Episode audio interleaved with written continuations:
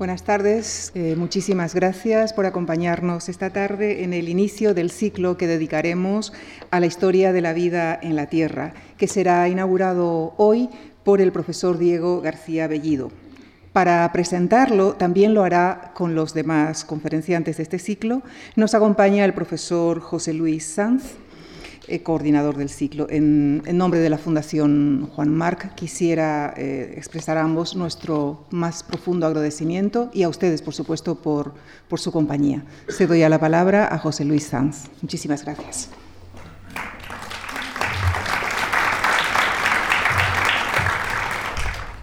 Bueno, muchas gracias, Lucía. Yo también quisiera, lo primero, dar las gracias a la Fundación Juan Marc en nombre de los cinco paleontólogos que vamos a estar aquí eh, eh, durante todo este ciclo de, conferencias. Em, la paleontología forma parte de eh, la biología evolutiva. La biología evolutiva es la ciencia que trata de estudiar el, cambio orgánico que se ha producido en la vida un cambio orgánico que se ha producido eh, durante millones. Bueno, en realidad sabemos en este momento que este cambio en los seres vivos, esta historia de la vida, se ha producido desde hace miles de millones de años. De manera que eh, la paleontología forma parte de esta gran macrociencia, que es la biología evolutiva, con unas, eh, características muy especiales. Porque, claro, la paleontología es la única ciencia que es capaz de describir el, curso real de la evolución a través de una serie del estudio de una serie de documentos que son los fósiles, que son, digamos, documentos del pasado. La paleontología estudia esos restos fósiles, los identifica como pertenecientes a un organismo que puede tener cientos, miles, incluso de millones de años, y luego los sitúa en unas coordenadas de espacio-tiempo. Ahora, fijaros que todo este eh, trabajo lo que significa es al final tener un archivo enorme de diversos organismos en, eh, que se sitúan en, ese archivo, eh, digamos, que, recorre toda la vida sobre la Tierra. De manera que la paleontología es estudia ese cambio sobre de la vida sobre la Tierra y también las causas, obviamente, intenta estudiar las causas que concurren y que generan ese cambio. De manera que esta es la perspectiva de, esta, de este ciclo de conferencias. Digamos que el primer conferenciante que ahora pasaré brevemente a presentar, eh, Diego García Bellido, es, eh, va a hablar de las primeras evidencias que tenemos de animales, porque esta, digamos que vamos, sobre todo los cinco conferenciantes, vamos a hablar sobre todo de fauna, de, los, de la historia de los animales, eh, a través de un fenómeno que ocurrió hace unos, empezó hace unos 540 millones de años, que se conoce como la gran explosión del Cámbrico, donde aparecen las, las, primeras evidencias de animales, aunque él está estudiando también eh, eh, más recientemente unos, eh, un prólogo que existe a esa radiación cámbrica anterior que se llama Diacárico, que nos lo contará eh, obviamente en su charla. A partir de aquí, el cámbrico forma la base de, una edad que seguro que conocéis todos, que es el, el paleozoico. En el siguiente periodo, en el ordovícico, hay otra gran radiación, el gran evento de biodiversificación del ordovícico, que es básicamente lo que nos contará el, próximo conferenciante, Juan Carlos Gutiérrez, eh, porque este evento de, biodiversificación es muy importante, aumenta la diversidad de los organismos, en aquel momento son organismos eh, obviamente marinos y oceánicos, eh, y, aumenta también el ecoespacio, es decir, la, la, diversidad de formas en las que los organismos explotan el medio ambiente, ¿no? la ecología. Eh, por supuesto, eh, eh, Juan Carlos Gutiérrez también hablará de formas, pues, seguro que, os, conocéis, como los trilobites y, otros, y, otras formas muy características de estas faunas del Paleozoico. después del Paleozoico, que significa un nombre que significa la vida antigua, viene el Mesozoico, es decir, la vida media, y ahí, es donde entro yo. y entro en el Mesozoico, en el último periodo del Mesozoico, que se llama el Cretácico, donde eh, yo os hablaré de eh, los, eh, sobre todo de los dinosaurios. Y, también otros reptiles marinos que poblaban los, en aquella época completamente extintos. Al final del Cretácico y el final de la era mesozoica está ah, configurado por un gran acontecimiento que es una gran extinción. Hace unos 66 millones de años que hay un meteorito que, eh, digamos, cambió radicalmente el perfil de las eh, biotas. Bueno, biota es una palabra que vamos a, vamos a utilizar mucho. Probablemente una biota simplemente es un conjunto de seres vivos en un momento y en un lugar determinado, nada más. No tiene ningún otro sentido. A nosotros se nos escapa porque es un término obviamente que vamos a utilizar, que utilizamos habitualmente. Pero vamos, este gran extinción al final del Cretácico acabó con casi, casi todos los dinosaurios, pero por ejemplo, no afectó, que sepamos prácticamente nada, a nuestro propio linaje, que somos los mamíferos. Y la siguiente conferencia, eh, la que la, dictará eh, Jorge Morales, pues va precisamente sobre esa gran radiación de los mamíferos en el último periodo de la vida, que es el cenozoico o terciario, el, periodo de la vida nueva. Eh, y dentro de este periodo de la vida nueva, pues por supuesto hay un linaje que somos los primates y nuestro último conferenciante, José María Bermúdez de Castro, hablará precisamente de este, de este primate singular que somos los Homo sapiens. Por supuesto, haciendo hincapié en una serie de de, digamos, eh, de, aspectos evolutivos, como la aparición de la marcha erguida, el bipedismo, y a partir de la aparición de los primeros homo, es decir, de los hombres en sentido literal, la importancia que tuvo el desarrollo del cerebro y el desarrollo de las capacidades cognitivas de, Homo sapiens, que somos la única especie, como sabéis, que existe de, Homo. De manera que ese es un poco un rápido repaso a, lo que pensamos que, eh, que os puede interesar es decir, y que os añadimos ya, ya veo que no hace falta animaros mucho porque ya veo que esto está completamente a rebosar. Para acabar, una, rápido, una rápida presentación de Diego. Eh, Diego García Bellido es, eh, eh, licenciado con grado en Ciencias Biológicas por la Complutense. hizo, e hizo la tesis también en, la, creo que es el 2002, ¿no? la, tesis sobre, una, sobre un, grupo, probablemente el grupo de, de, animales más primitivo, que son las esponjas, pues el registro fósil de esponjas del Paleozoico de la península ibérica. Eh, lo, yo creo que una de las características curriculares más notables de, de Diego es que incluso antes de, de, hacer la tesis ya había conocido medio mundo de lo que él es su interés principal, que son estas, eh, estas eh, estas faunas tan antiguas del Cámbrico. ¿no? De hecho, había estado con, con verdaderos eh, popes, por utilizar una palabra muy descriptiva, es decir, gente muy en punta, en el, digamos, en el estado del arte del, estudio de las faunas de cámbricas, como, un británico que se llama Conway Morris en, en, Cambridge, estuvo también excavando en la localidad que es absolutamente un sitio que yo creo que todos los paleontólogos soñamos con él alguna vez, que es esta localidad en la Columbia Británica, en Canadá, que se llama Burgess Shale, que nos hablará mucho seguro. Estuvo con Des Collins, eh, que es otro gran investigador, gran científico, ultra reconocido en este ámbito. Y eh, curiosamente todo esto lo, hizo antes de realizar su, tesis. ¿no? Además que antes de realizar su tesis ya sabía perfectamente por dónde, por dónde iba a ir. Después de la tesis hizo una estancia postdoctoral con, con Collins en el ROM, en el Royal Ontario Museum en, Toronto, dos años, y luego volvió a España pues con una, dos contratos, ¿no? con una, un Juan de la Cierva y un Ramón y Cajal, que se le acabaron y eh, al acabarse, pues yo recuerdo que fueron años duros. ¿no?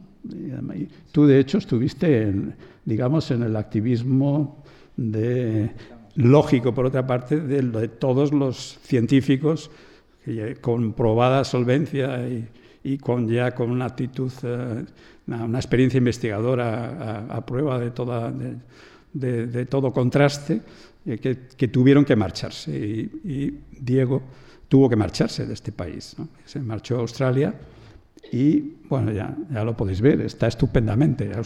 Australia le prueba magníficamente bien. ¿no? De hecho, actualmente es, es eh, profesor en la Universidad de Adelaida y es eh, investigador asociado en el Museo de, de Australia del Sur. De manera que va estupendamente, ha ampliado su, digamos, su scope de, investigación de lo que es exclusivamente el cámbrico hacia atrás, hacia, hacia qué pasaba antes de, esos 540 millones de años cuando aparecen los primeros animales en el diacárico, y además va otra vez hacia adelante a lo que antes hablábamos de esa gran radiación marina del Ordovícico. Eh, yo creo que es uno de los especialistas actualmente más reconocidos en su campo. Ha, publicado más de 75 artículos en revistas muy bien contrastadas y tres en Nature, que es también digamos el, sueño de cualquier eh, investigador que se dedique a, digamos, a, tratar de sacarle a la naturaleza sus, secretos. De manera que con con mucho entusiasmo y con, además con mucho cariño, eh, os dejo en muy buenas manos, en, las manos de uno de los científicos que mejor puede contar lo que va a contar, que es Diego. Gracias.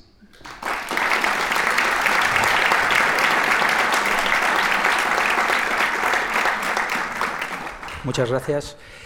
Ah, gracias, José Luis. Es un placer poder estar aquí. Gracias a la Fundación por invitarme es un honor porque es una fundación con la cual mi familia ha tenido una larga historia. Eh, recuerdo venir aquí cuando era todavía un chaval en el colegio a, diferentes eh, eh, conferencias y después workshops y demás.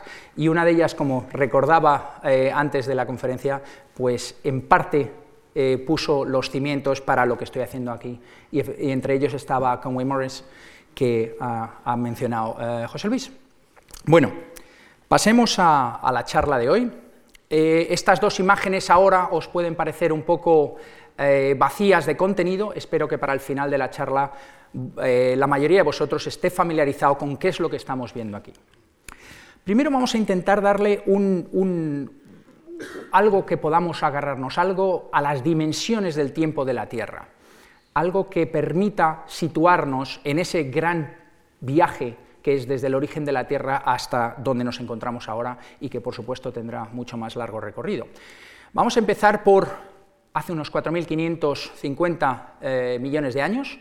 Teníamos una Tierra que era estaba tan caliente, no había agua líquida, por lo tanto no podía albergar, albergar vida.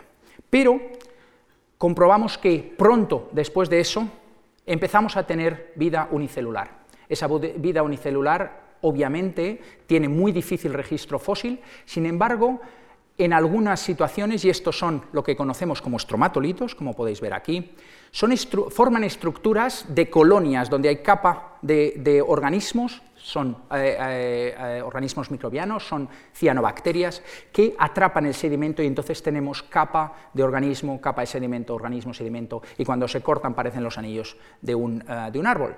Pues bien, 3.000 millones de años de la historia de la Tierra está dominada por estos estromatolitos como registro fósil.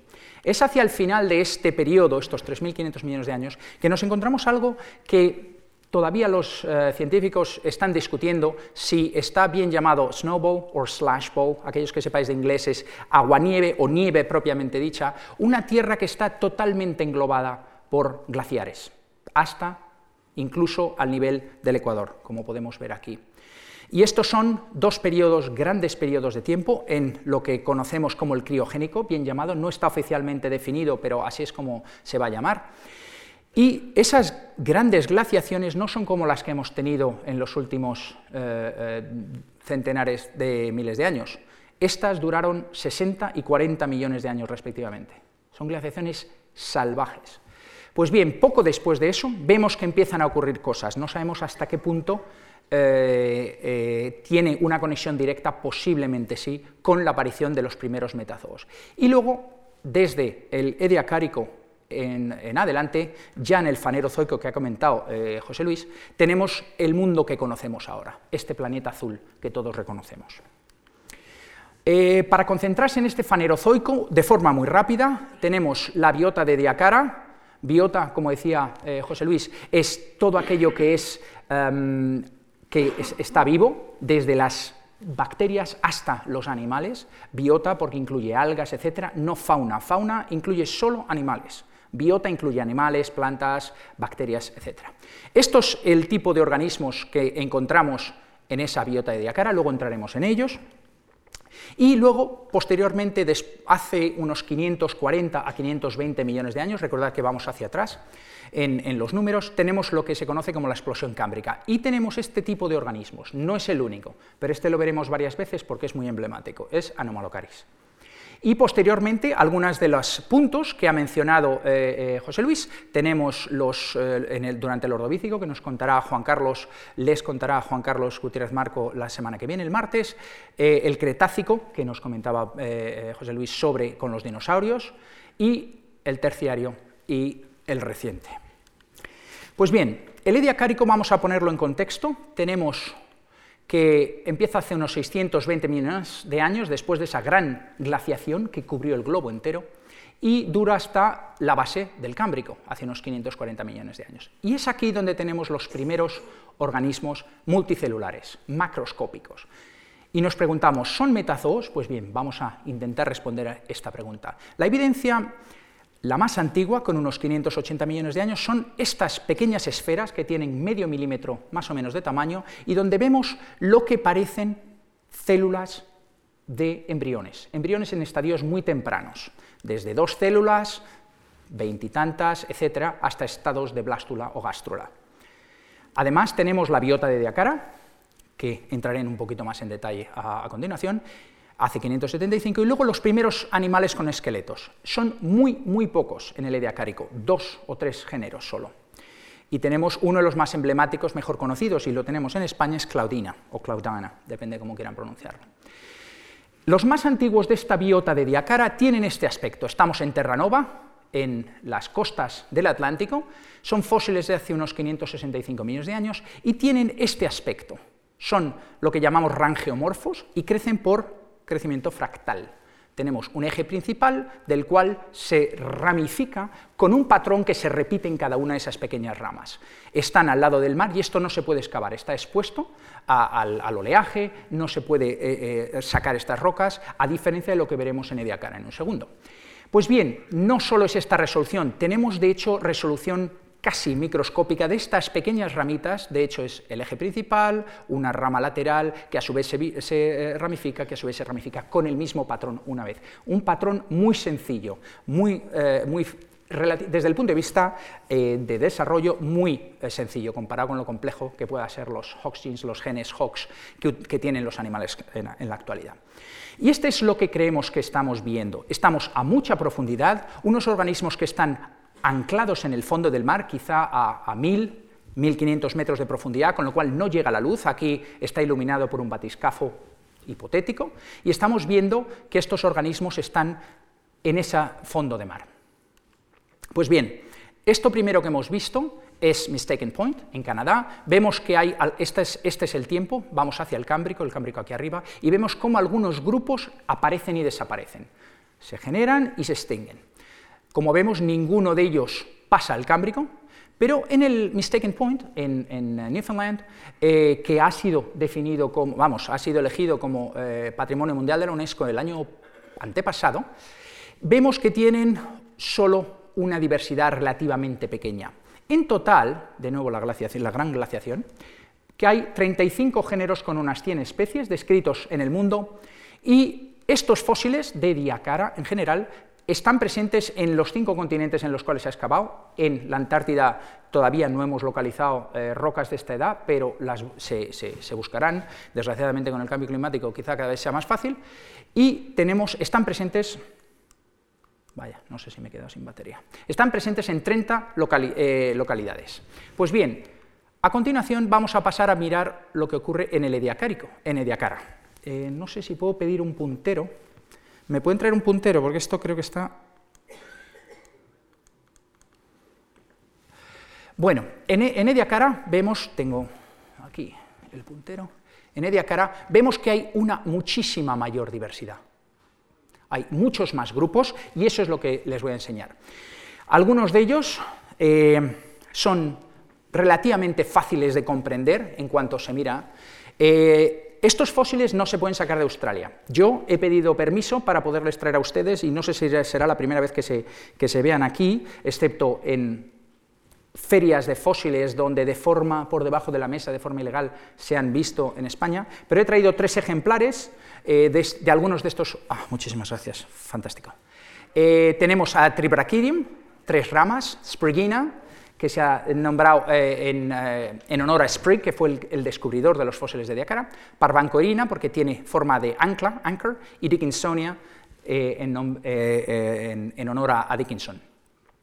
¿Qué aspecto tienen? Pues bien, si tuviéramos la suerte de encontrar una sola laja de fósiles, aquí tenemos tres, cada una con un, tipo, una especie distinta, si tuviéramos la suerte de encontrar una que los tuviera a todos, ese es el aspecto que tendría. Recordar, estamos una arena que ha cubierto unos organismos, todos ellos blandos, en esta época todos son blandos excepto Claudina, que es muy muy rara, eh, en Australia de hecho no la tenemos, pero así es como suponemos que podríamos verlo si fuéramos nadando en esas aguas someras, no mil y pico metros de profundidad como en Terranova, sino en las aguas someras ecuatoriales, Australia en ese momento estaba en el Ecuador, de eh, las eh, colinas de Diacara. Tenemos a los organismos, están viviendo en relación con, íntima con eh, esas microbial mats, esas eh, tapices microbianos que son los que están dando el sustento, esos son cianobacterias, y sobre ellos viven estos organismos. Hace poco, hace dos años, se propuso en, el estado de, Australia Meridional elegir un fósil, el emblema fósil del estado. Otros estados ya lo tienen, tienen peces en Western Australia y Nueva Gales del Sur, y nosotros eh, propusimos que fuera un fósil de Diacara porque es lo más especial que tiene el estado, y se eligió Sprigina, por razones, quizá por su simetría es lo que parezca más un, posible eh, animal, pero no lo sabemos y ahora entraremos en eso. Como ven aquí, la diversidad es bastante más grande. Tenemos, upsi, perdón, tenemos a, rugoconites y algunos de ellos conomedusites y, eh, ¿dónde está la otra? Y otra aquí, abajo, eh, paleoporpita, eoporpita, ya desde el principio los primeros investigadores pensaban que estaban mirando a eh, medusas, medusas que estuvieran varadas en la arena y que se veían fosilizadas, como sabemos que a menudo las medusas son arrastradas por la marea. Sin embargo, eh, esta visión ahora está siendo revisada. Y de hecho, aquí se ven varios de estos organismos. Tenemos a Sprigina, se le han puesto dos ojos y un cuerpo eh, con segmentos y curvándose, no tenemos evidencia de movimiento. Vemos Dickinsonia aquí como si fuera algún tipo de poliqueto, tenemos eh, Tribrachidium y varias cosas nadando en esas primeras aguas con eh, biota, con organismos macrocelulares. Sabemos que muchos, la inmensa mayoría de estos, no son animales. Vamos a ver. Aquí vemos los cinco reinos, conocidos por, eh, la mayoría de, los estudiantes de instituto y de universidad. Tenemos el reino de las moneras, de las bacterias. Hay dominios, pero no voy a entrar en eso. Las células, los organismos unicelulares sin núcleo, luego los protistas, organismos unicelulares con núcleo, y luego tenemos tres grupos de multicelulares, los animales, los hongos y las plantas. Pues bien, una de las propuestas es que quizá estuviéramos viendo un cuarto grupo, un cuarto reino multicelular que con la llegada de los animales se extinguió y no, eh, y no perduró. Y por lo tanto no queda ningún superviviente de este gran reino. Y este reino propuso Seilager que podía tener un crecimiento, como veis aquí, en forma de colchón de aire, de colchoneta de playa, donde teníamos uno, un integumento exterior que dentro tenía un sincitio, unas células con núcleo, pero que no crecía cómo crecen los animales o las plantas. Tenía, podía tener, proponía él, un crecimiento radial como Tribrachidium, un crecimiento bipolar como Dickinsonia, podéis ver una Dickinsonia aquí luego, o unipolar desde un extremo hacia el otro. Pues bien, ¿qué evidencias tenemos de que es esto o que son animales, que sería la otra alternativa, porque de hecho vemos que algunos están en aguas tan profundas que no son fotosintéticos. Pues bien, vemos que la complejidad del desarrollo es relativamente sencilla, lo hemos comentado antes. Estos rangeomorfos, estos organismos de diacara, están creados por ordenador. Esta compañera nuestra, eh, Hoyle Cathill, propuso o intentó ver cuántas órdenes se necesitaba dar a un ordenador para que produjera un cuerpo de un organismo no muy distinto de los de Diacara. Vemos aquí el tipo de fractal, de crecimiento, etcétera, tanto los que están postrados como los que están erguidos. Pues bien, con unos pocos parámetros se puede producir este tipo de ramificación. Son organismos relativamente sencillos. Vamos ahora a pasar a dónde estoy yo excavando. Ha comentado José Luis que he pasado de trabajar exclusivamente en el Cámbrico a trabajar también en el Ediacárico porque creo que las raíces de los organismos que vemos en el Cámbrico efectivamente están aquí en el Ediacárico y algunas de las respuestas nos pueden venir desde aquí. Esta es una de las colinas, este es un detalle de las capas que estamos excavando, lo que, eh, lo que hacemos es darle la vuelta a esa arena que ha cubierto los organismos y los ha convertido en fósil, le damos la vuelta y vemos lo que hay en la superficie. Como ven aquí, tenemos varias zonas de excavación. Tenemos una zona, la primera que se excavó, se llaman eh, las, canchas de tenis, por esas grandes superficies. Eh, luego abrimos otras canchas de tenis un poquito más arriba. Vemos que aquí esta es la capa, eh, la capa superior a la productora, la productora está aquí debajo. Y de hecho sabemos que por aquí hay fósiles, por eso no podemos dejar esto abierto al público, porque yendo por esos, paseando por ahí, se encuentran ejemplares de este estilo.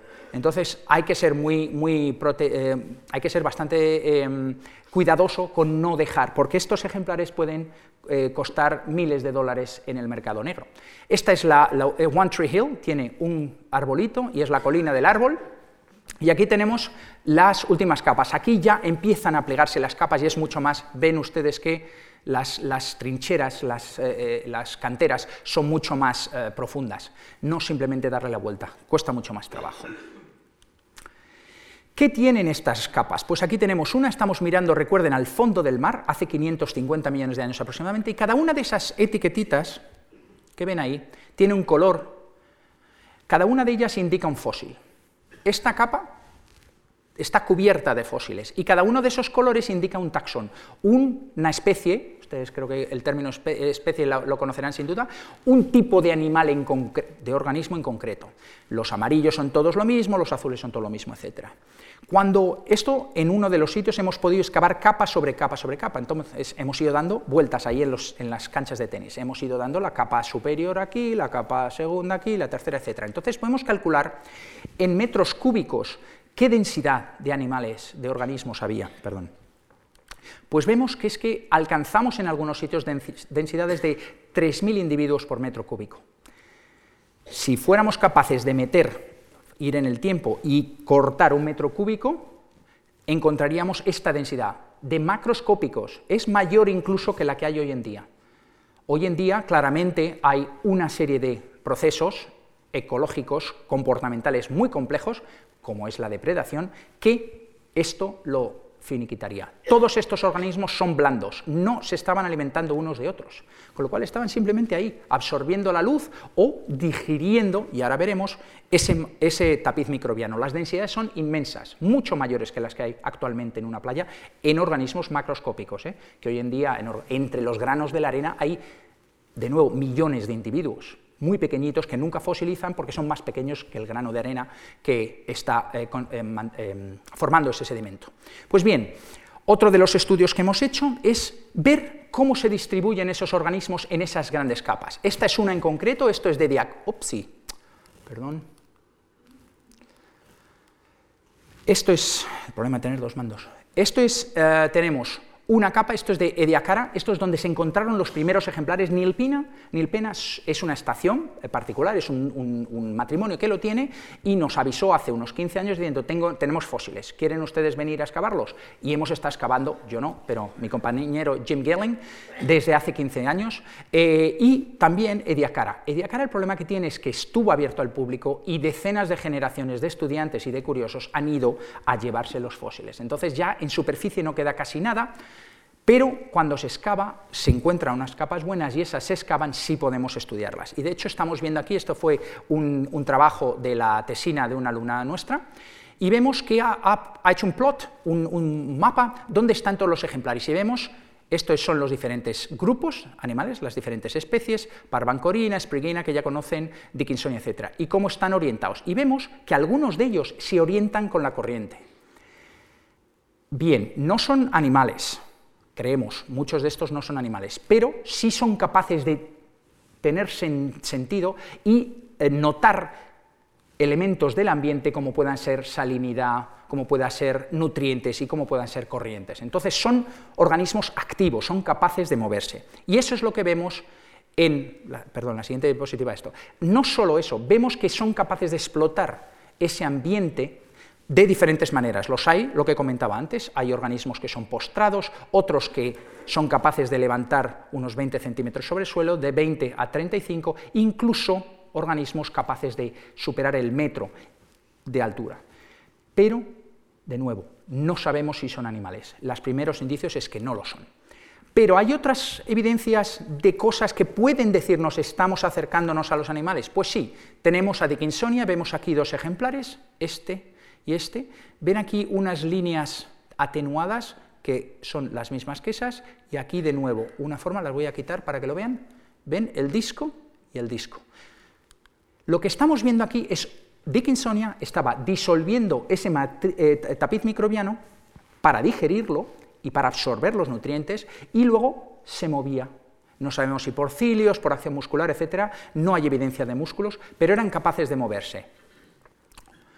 Lo otro que hemos visto es no solo moverse, sino interactuar con el, ambiente. En este caso, escarbando, eh, eh, captando ese tapiz microbiano, como vemos aquí, esta es Kimberella, Kimberella que aparece, eh, se conoce en Australia, pero también en, Rusia, deja unas marcas, aquí tenemos el, organismo, y ha dejado esas marcas, esos scratch marks, esas marcas de arañazos, lo vemos aquí, el organismo ya se ha retirado, se ha ido a otro sitio, pero estas lo ha hecho eh, Kimberella, y pensamos, por similitud, es muy parecido a lo que hacen algunos de los moluscos actuales con la rádula. Estaba captando, esto lo hacen los caracoles hoy en día de una forma muy similar, estaba arrastrando, raspando ese eh, eh, tapiz microbiano. Pues bien, esto es de tal importancia que el gobierno del Estado ha decidido producir lo que conocemos como un, plan de acción, un plan de acción para conservarlo. Esto fue hace dos años, hemos tenido cambio de gobierno, esperamos que el nuevo gobierno eh, siga apoyando este proyecto y eh, no solo estamos, eh, estas son estudiantes, Lili, no solo estamos eh, conservando los ejemplares para que los puedan ver, y de hecho están en el museo, sino que intentamos conservar todo el lugar. Y vamos a solicitar o mandar una solicitud a la UNESCO para que lo convierta en, en patrimonio de la humanidad. Pero esto puede ser a varios años vista. Pues bien, pasemos al Cámbrico. ¿Qué ocurre en el Cámbrico? Esta explosión del Cámbrico, gran explosión del Cámbrico que comentaba José Luis, ha incluso eh, llegado a la, portada de revistas como Time, es la diversificación de los animales en la base del Cámbrico, 540-520 millones de años. Para en cuando encontramos fósiles, la explosión ya ha acabado. Ahora veréis fósiles de China, de Canadá, de Australia, etc. Para entonces tenéis que visualizar ya ha ocurrido la gran explosión. Durante la explosión no tenemos casi registro fósil.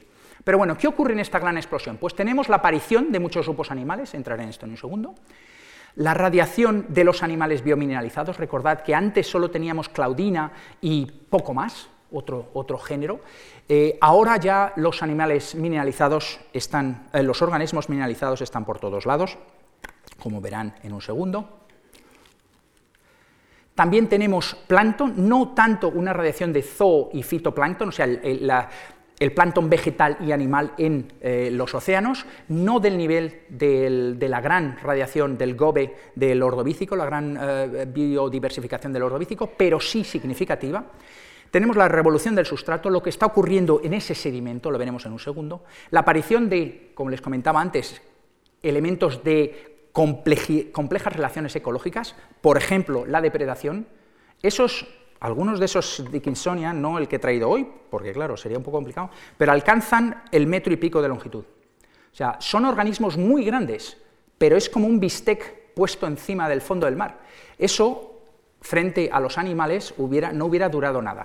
No sabemos, parece ser que hay un, hay un decalaje entre el final de los ediacáricos, de los organismos de ediacara, y los animales, pero y los animales en versión fósil, pero ya tenemos evidencias de primer, animales que estaban comiéndose algunas de las cosas, pero eran microscópicos, no eran capaces de pegarle un mordisco a Dickinsonia, pero sí estaban ya en, en, en el cámbrico, en el ediacárico, pero aquí ya la cosa se dispara. Simbiosis, eh, parasitismo, eh, etcétera, etcétera. Y por, y por último, las, eh, los primeros arrecifes.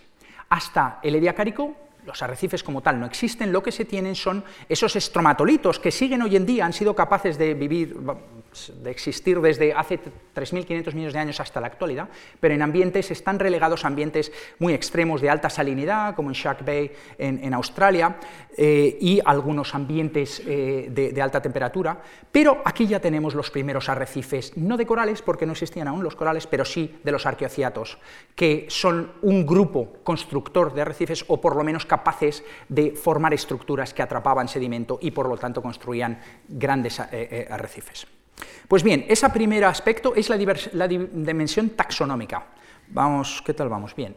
Eh, en lo que tenemos en el eje horizontal tenemos aquí el tiempo desde el criogénico, ahora este nombre ya le suena a todos, el ediacárico también le suena, de las colinas de Ediacara de, las, eh, de Flinders Ranges, y en el cámbrico lo que vemos es que aparecen el 85% de los filos actuales. Esta franja azul, estos son los filos, esta es la actualidad, el 85% de los filos, estos pequeñitos del ediacárico son Kimberella, que quizás sea un molusco, y unas esponjas, paleofragmodictian, tecnicismos, pero bueno, un par de filos quizá en el ediacárico, los demás aparecen todos en el, en el cámbrico. ¿Qué es un filo?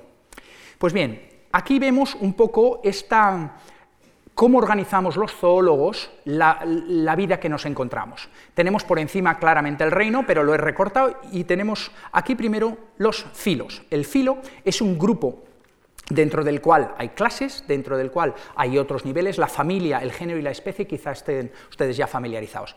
Es una forma de organizar la los organismos en cajas, en cajas de más y más y más detalle. Pues bien, de esa capa superior, de esa gran caja, el 85% de esos filos aparecen en el cámbrico. ¿Y cuáles son?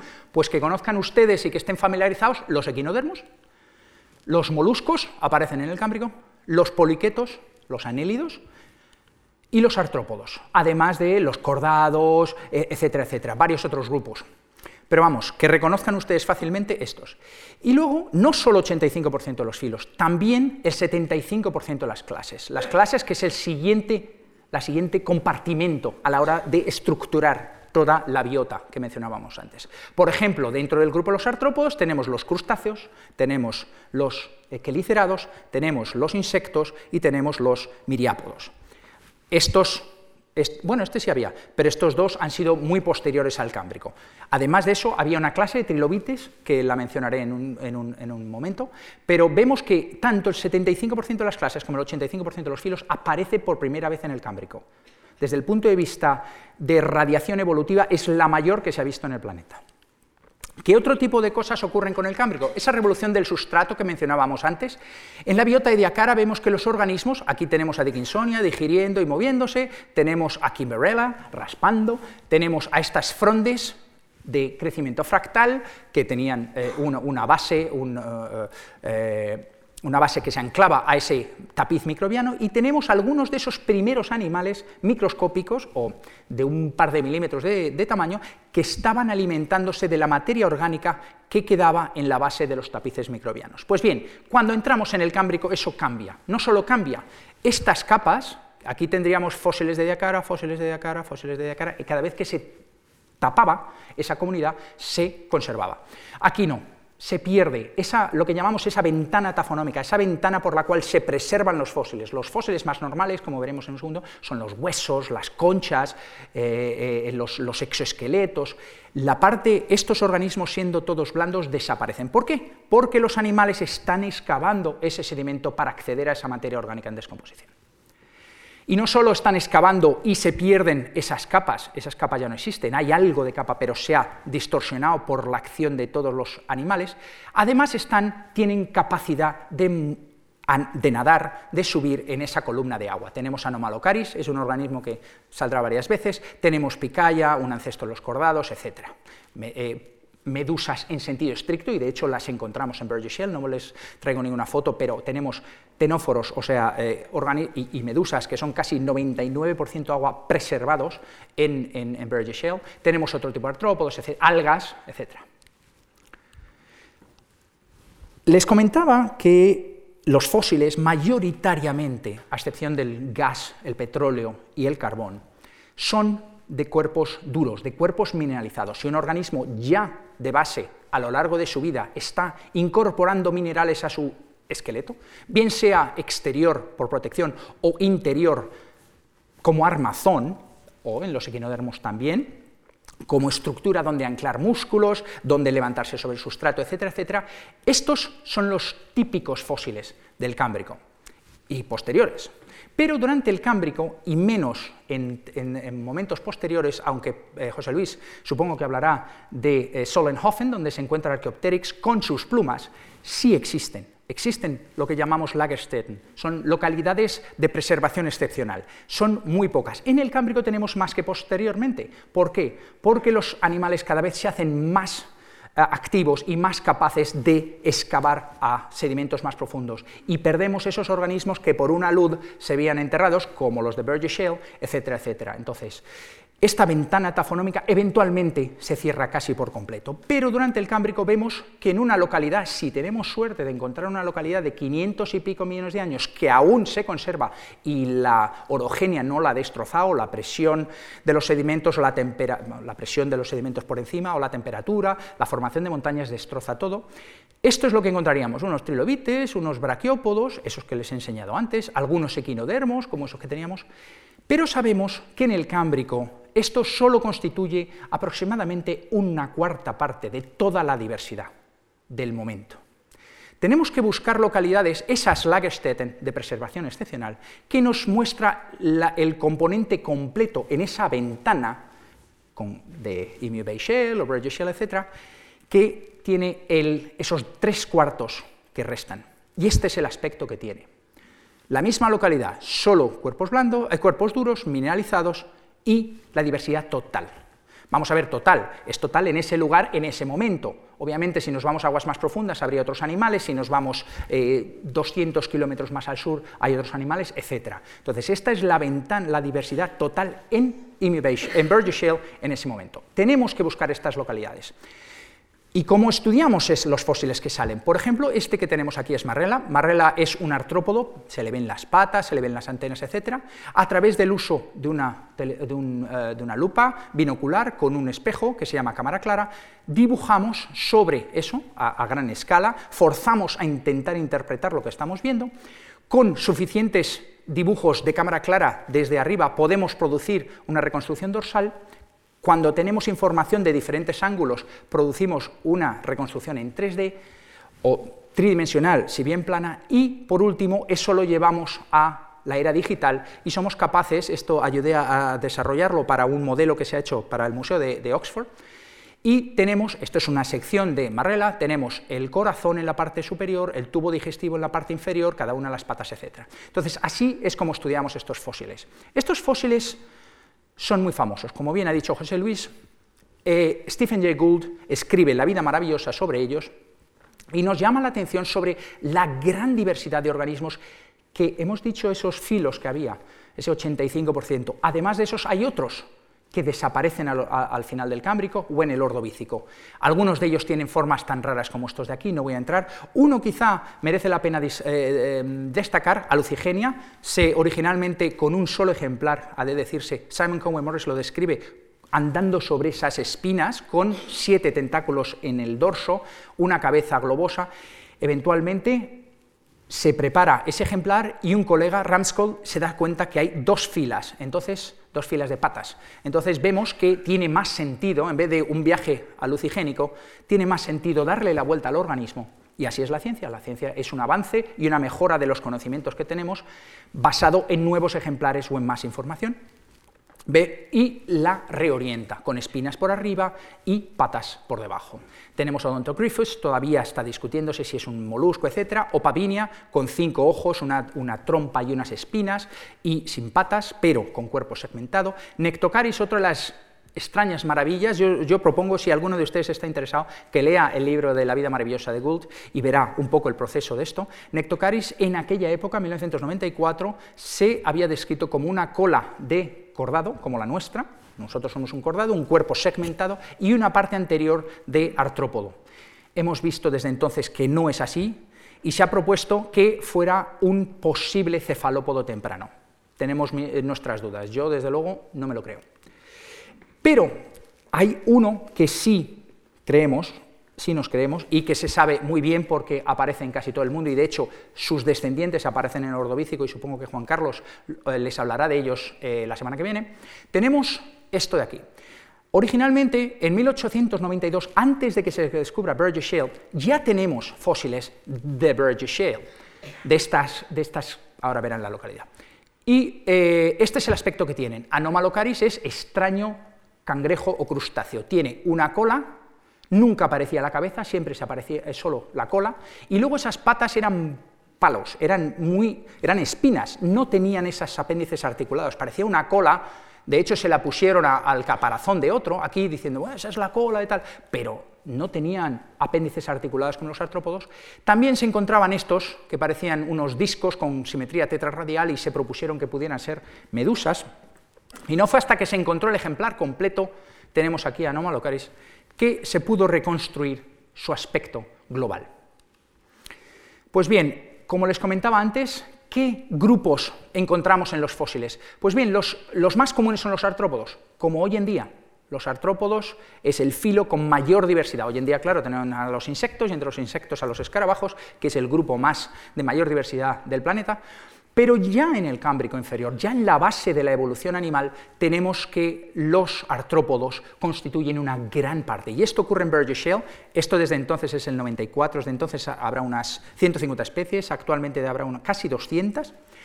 Eh, otro grupo muy común son los poríferos, pero eso tiene un, bias, un sesgo eh, del ambiente en el cual se deposita muy importante. Vemos 12 especies de grupos que llamamos incerta sedis, que no sabemos dónde colocarlos, no corresponden a ningún filo actual. Y luego tenemos 37 especies que corresponden a, filos menores, como en este caso los piriapúlidos, que eh, existen aún hoy en día. Entre los artrópodos, los más comunes, y no es de extrañar en número o en biomasa o en diversidad, son los trilobites. 22 especies de trilobites, seguido de, eh, eh, crustáceos como Canadaspis, tenemos anomalocáridos, anomalocaris y sus parientes, 10 especies, una especie de quelicerados, de nuevo el otro, la otra gran clase que ya tenemos desde el Cámbrico, tenemos los eh, crustáceos, los quelicerados, tenemos los trilobites que se extinguen hace 250 millones de años, y tenemos una serie de artrópodos que no encajan en ninguna de esas cuatro clases que les he comentado al principio, no son insectos, no son miriápodos, no son crustáceos y no son, son eh, eh, no sé he dejado. El caso es que sabemos más o menos el aspecto que tenía este fondo de mar. Igual que se hizo con Ediacara, aquí tenemos uno de los niveles, Raymond Quarry, tenemos Anomalocaris en el centro, es un depredador, vemos capturando una helmitia, vemos que hay isoxis eh, nadando, eh, hay eh, medusas, hay otro Anomalocaris ahí detrás, hay cirrípedos, hay guaptias, etcétera, algas y esponjas, etcétera. entonces, cuando tenemos toda la información de un nivel en concreto, somos capaces de reconstruir ese ambiente.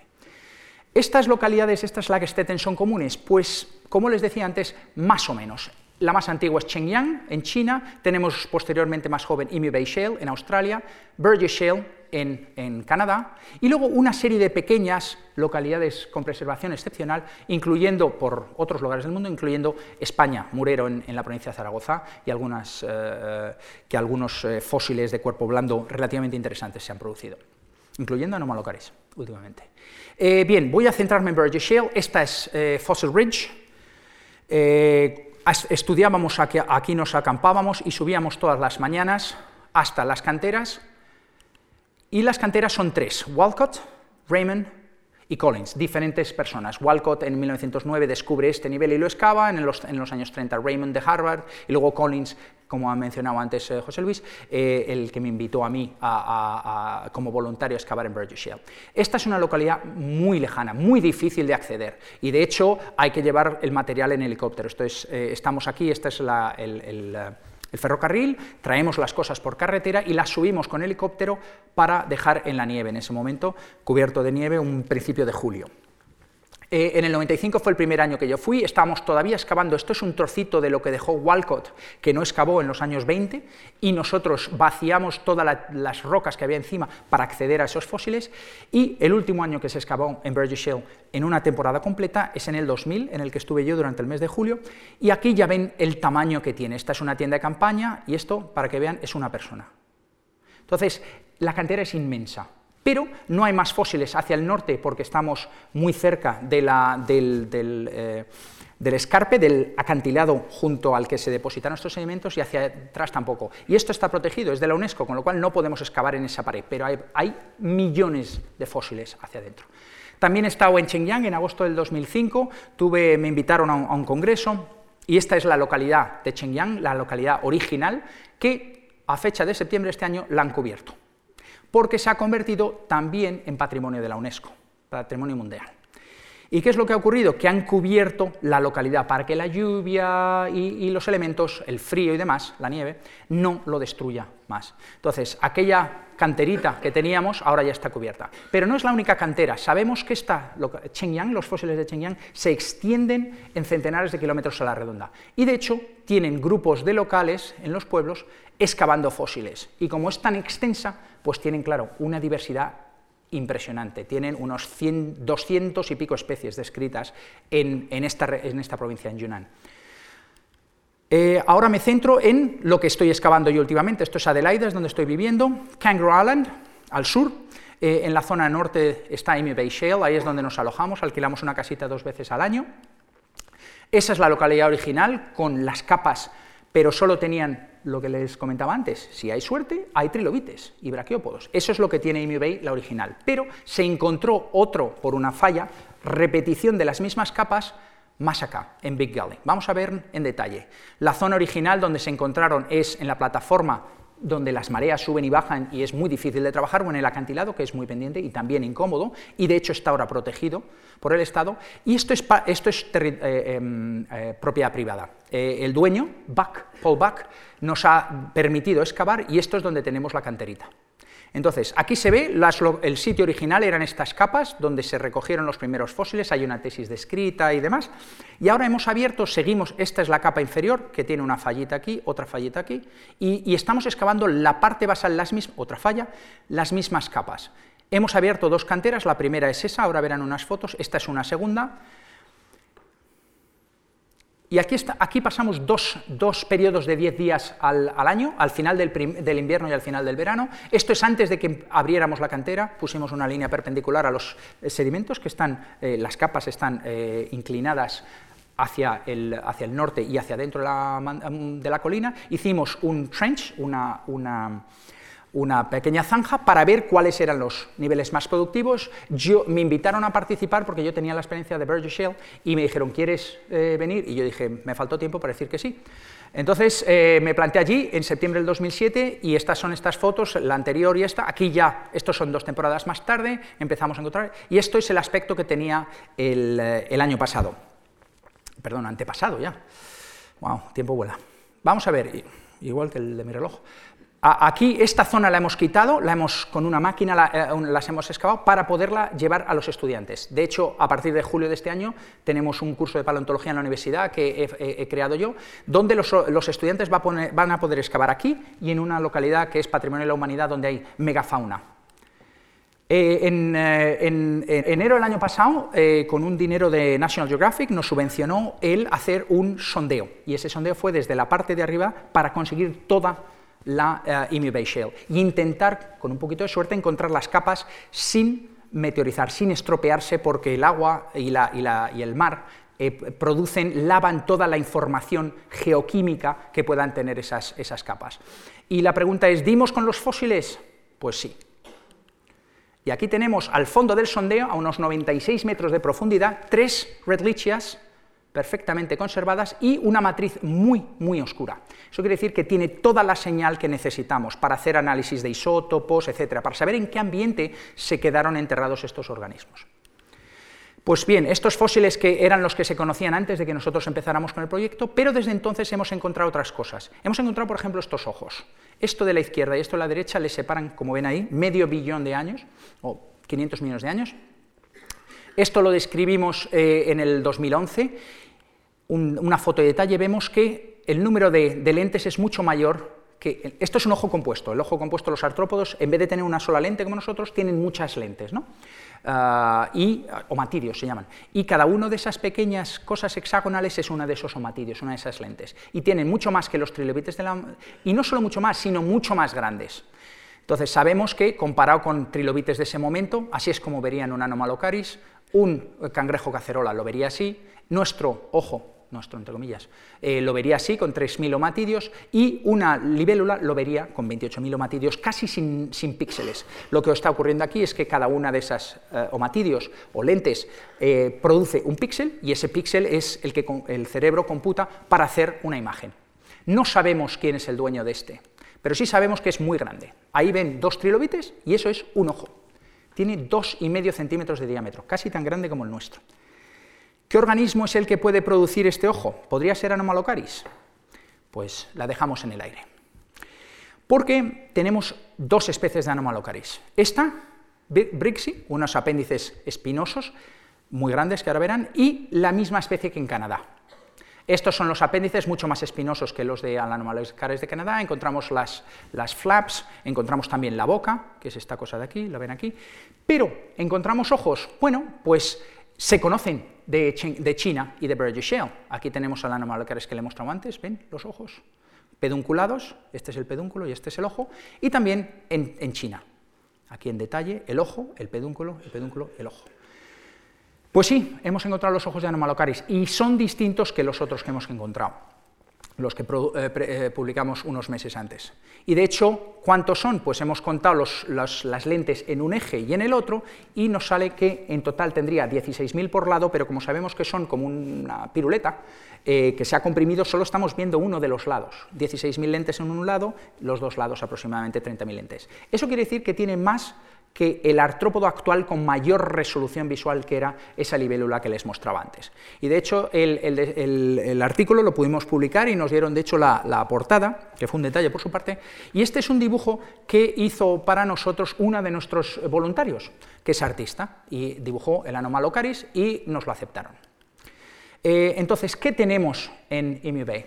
Eh, eh, pues tenemos desde esponjas, tenemos eh, moluscos diversos, eh, em, priapúlidos, tenemos poliquetos, tenemos braquiópodos, artrópodos de una mayor diversidad eh, de lo que cabe representar aquí, tenemos anomalocáridos, que son artrópodos muy basales, solo tienen patas en la cabeza, el resto del cuerpo no tiene patas. tenemos los trilobites, bien conocidos por todos, tenemos algunos cordados, tenemos equinodermos y tenemos lobópodos. Tenemos casi todo el árbol de los invertebrados. ¿Qué más está saliendo del Cámbrico? Y me estoy quedando sin tiempo, pero eh, tenemos cerebros. Los cerebros en condiciones súper especiales también se preservan. Y tenemos los cerebros conectados a los ojos. Tenemos aquí una estructura. Esta es la antena, tenemos el ojo, esto es en, en, Fuxianhuya, tenemos los diferentes lóbulos ópticos y tenemos también capas de ese ojo, pero no está visto como nosotros en superficie, sino en lateral es como una sección a través del ojo. No solo eso, también tenemos sistema circulatorio. Este es el que describimos en Marrela en el año 2006. Ven aquí ustedes el corazón la parte dorsal, las arterias que van a llegar a cada uno de los apéndices, las antenas, las espinas, etc. Y esto es lo que representamos aquí en este dibujo. Le hemos cortado por la, lo hemos cortado por la mitad y las arterias llevando sangre a los extremos de los apéndices y de las estructuras como hace hoy en día los artrópodos. Pero también en Fuxianhuya, en China, también están encontrando estos, estos esta preservación excepcional llevada a ese nivel. Aquí tenemos eh, basado en azul el sistema nervioso, en rojo el sistema circulatorio y en verde el tubo digestivo.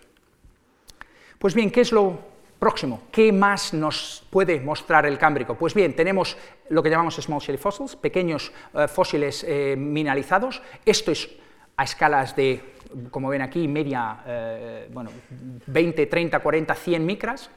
Y también estamos encontrando lo que llamamos small carbonaceous fossils, fósiles de, de, cutícula. Y aquí, estos son las espinas de esa otoya, de ese priapúlido, se han fosilizado cada una de esas espinitas y las podemos extraer de la roca cuando la maceramos en ácido eh, fluorhídrico. También encontramos algunas rádulas, encontramos espinas como las de Wiwaxia, que son esos emblemáticos animales de eh, Burgess y encontramos los apéndices, como ven aquí, perfectamente eh, preservados, como ven tiene, ¿cuánto es eso?, 80 micras, de algunos de los zooplancton, de los organismos del plancton.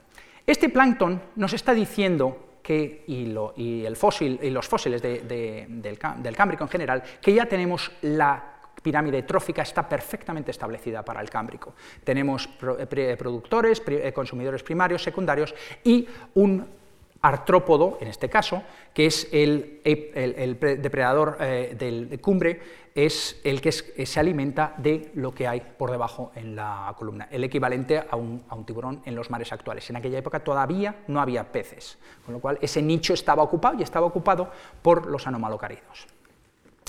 Una de las ideas que propuso eh, Stephen Jay Gould en su libro es cómo, qué es lo que está ocurriendo. Cualquiera que viajara en el tiempo y mirara Burgess Shale diría, pues algunos, eh, incluyendo Marrella, son muy muy comunes, los anomalocáridos están por todo el mundo y sin embargo algunos de estos grupos van desapareciendo sin razón aparente. Nosotros no podemos decir desde el Cámbrico, este va a extinguirse y este va a sobrevivir. Algunos de ellos, eh, por, ejemplo Picaya, que es un cordado, pues sobrevive. Pero en el momento hay muy poquitos y son muy, muy, muy sin ninguna protección, y este que está muy protegido se extingue, etc.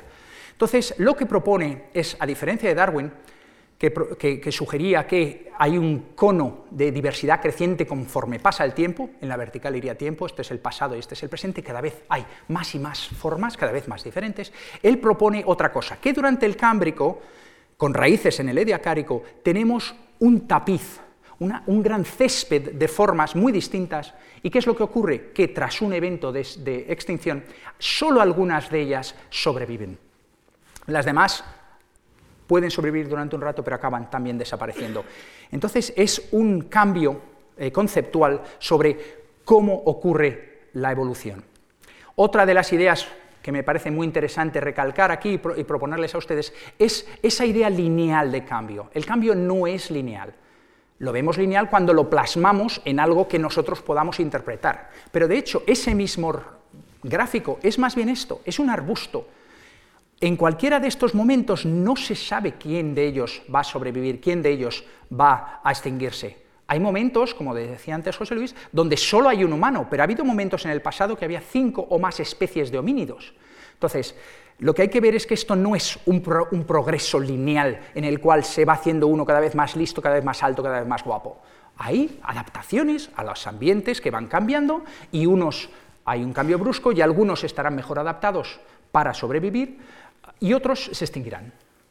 Pues bien, los fósiles de Burgess Shale y de Ediacara han, tenido la atención de, muchos eh, eh, comunicadores de la ciencia y uno de los que me parece, eh, me apetece mencionar aquí es a Sir David Attenborough. Aquí, a ese señor ya le conocéis, bueno, a Sir David le conocen, claro, pero este animalito que hay aquí detrás, ahora ya todos ustedes le pueden poner nombre, Anomalocaris. Tiene sus dos ojitos pedunculados, sus apéndices en la cabeza, con las espinas para abajo. Pues bien, Sir David vino a visitarnos en 2013. Eh, los fósiles aquí lo que le enseñamos sobre todo fueron los, ojos, que ya los habíamos publicado, y algunos de los otros ejemplares de Mi Bay Shale pero los fósiles de Diacara, la nueva galería de Diacara, estaba siendo eh, eh, eh, em, remodelada, con lo cual no pudieron verla. Pero vino el año pasado y yo le invité a que viniera a visitar el museo. Y de nuevo, en esta carta dijo, fantástico, muchísimas gracias, será un placer para mí. Y he de reconocer que es una persona entrañable. De nada de esto en las, alturas, nada. Es una persona con una, ansia de, saber, de conocer de primera mano. Este es Jim Gelling, aquí, que es el jefe de las investigaciones de Diacárico, y eh, el director del museo, la hija de, Sir David, Susan, y, un servidor.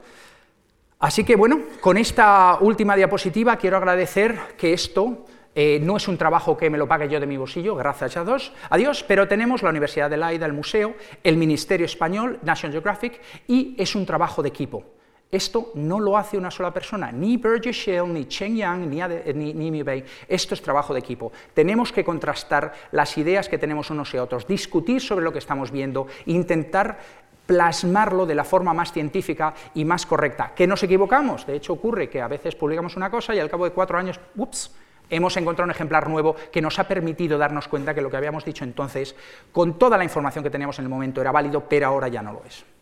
Y eh, con esto quiero agradecer, aquí tengo unos, unos cuantos fósiles y unas réplicas de algunos de los fósiles, y quiero agradecer la invitación de la Fundación Juan Marc y lo que les he traído para quizá eh, el director o alguien, es una réplica de Anomalocaris en un cubo de cristal, no sé si lo ven ustedes, y quiero agradecerles de nuevo que para mí es un placer poder venir aquí a hablar con ustedes y de paso ver a la familia, a los amigos. El estar a 16.000 kilómetros de distancia es muy duro, pero eh, se hace más, más llevadero cuando de vez en cuando se puede venir aquí a comentar lo que estamos haciendo. Muchas gracias a todos.